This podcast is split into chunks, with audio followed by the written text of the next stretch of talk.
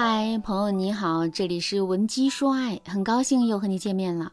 今天这节课我们来聊一聊反现象。在我们的生活中，其实啊存在着很多我们无法理解的反现象，但这些反现象却在真实的影响着我们的生活。那到底什么是反现象呢？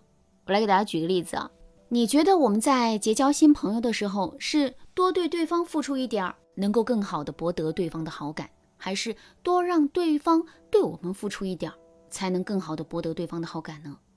你肯定会觉得呀，当然是我们对对方多付出一点，对方才更容易对我们产生好感，对吧？其实啊，这个想法是很符合常理的，我们有这样的想法也很正常。可是呢，我要告诉大家的是，这个想法其实是错误的。关于这一点，在心理学上有一个富兰克林效应。当时，富兰克林还只是宾夕法尼亚州的一名州级议员，他迫切地想要争取到另外一个国会议员的认同和支持。可是呢，这位议员偏偏不怎么看好富兰克林，在面对他的时候啊，也是表现得非常的冷淡。富兰克林不愿意用卑躬屈膝的方式讨好对方，于是呢，他就选择了一个独特的方式。富兰克林知道这位议员收藏了一本特别稀奇的书，于是啊，就写信对议员说。听说您有一本非常稀奇的书，我非常想要拜读一下，不知道您方不方便？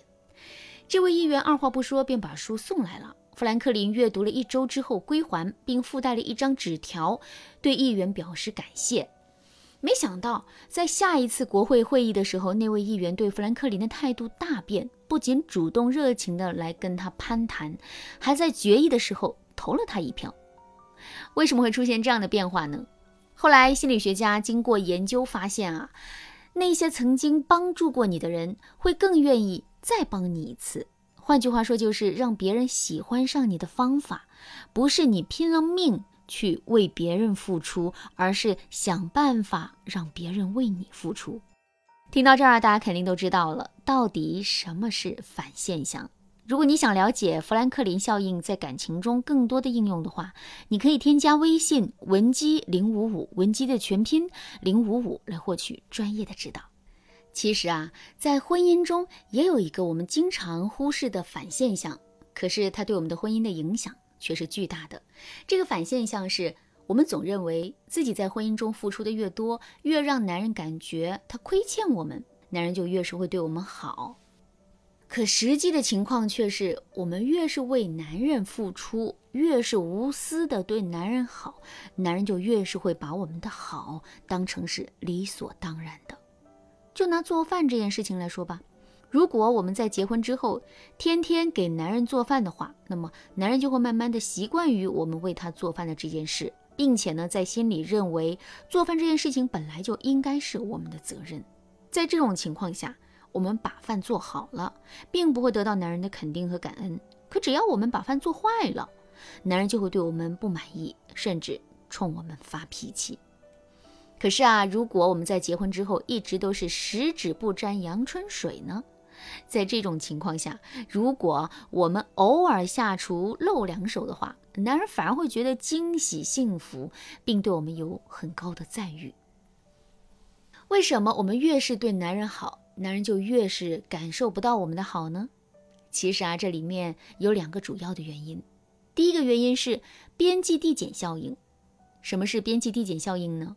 举个例子来说，当你很饿的时候，有人给了你一个包子吃，这个时候你的幸福感是最强的。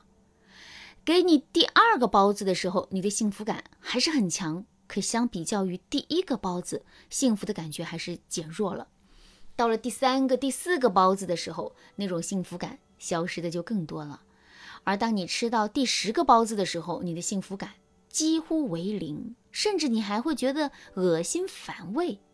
你看，随着一件东西持续等量的增加，这件东西所获得的收益反而变得越来越少，这就是边际递减效应。其实啊，这个原理放在感情中也是一样的。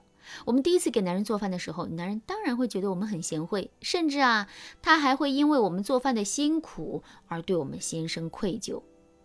可是随着我们做饭次数的增多，边际递减效应就会起作用。也就是说，我们做饭的次数越多，男人对我们进行美育的动力以及他内心的愧疚之情就越弱。等到男人对我们做饭的这件事情习以为常的时候，他就会在潜意识里把做饭当成是我们本应该承担的一个任务。如果真的是这样的话，我们到底该怎么做才能打破边际递减效应的影响，进而让男人重新意识到我们的辛苦呢？其实啊，边际递减效应能够发挥出效力，这本身就是有条件的。这其中最主要的就是两个条件，一个是持续，一个是等量。如果我们让自己对男人的付出变得不等量、不持续呢？比如啊，我们也给男人做饭。但不会天天给男人做饭，也不会全部无条件的给男人做饭。再比如，我们会天天给男人做饭，但是呢，我们做的饭菜的丰盛度和质量却会有所不同。如果我们真的做到了这些的话，男人就不太容易会认为啊，做饭就是我们本应该承担的一个责任了。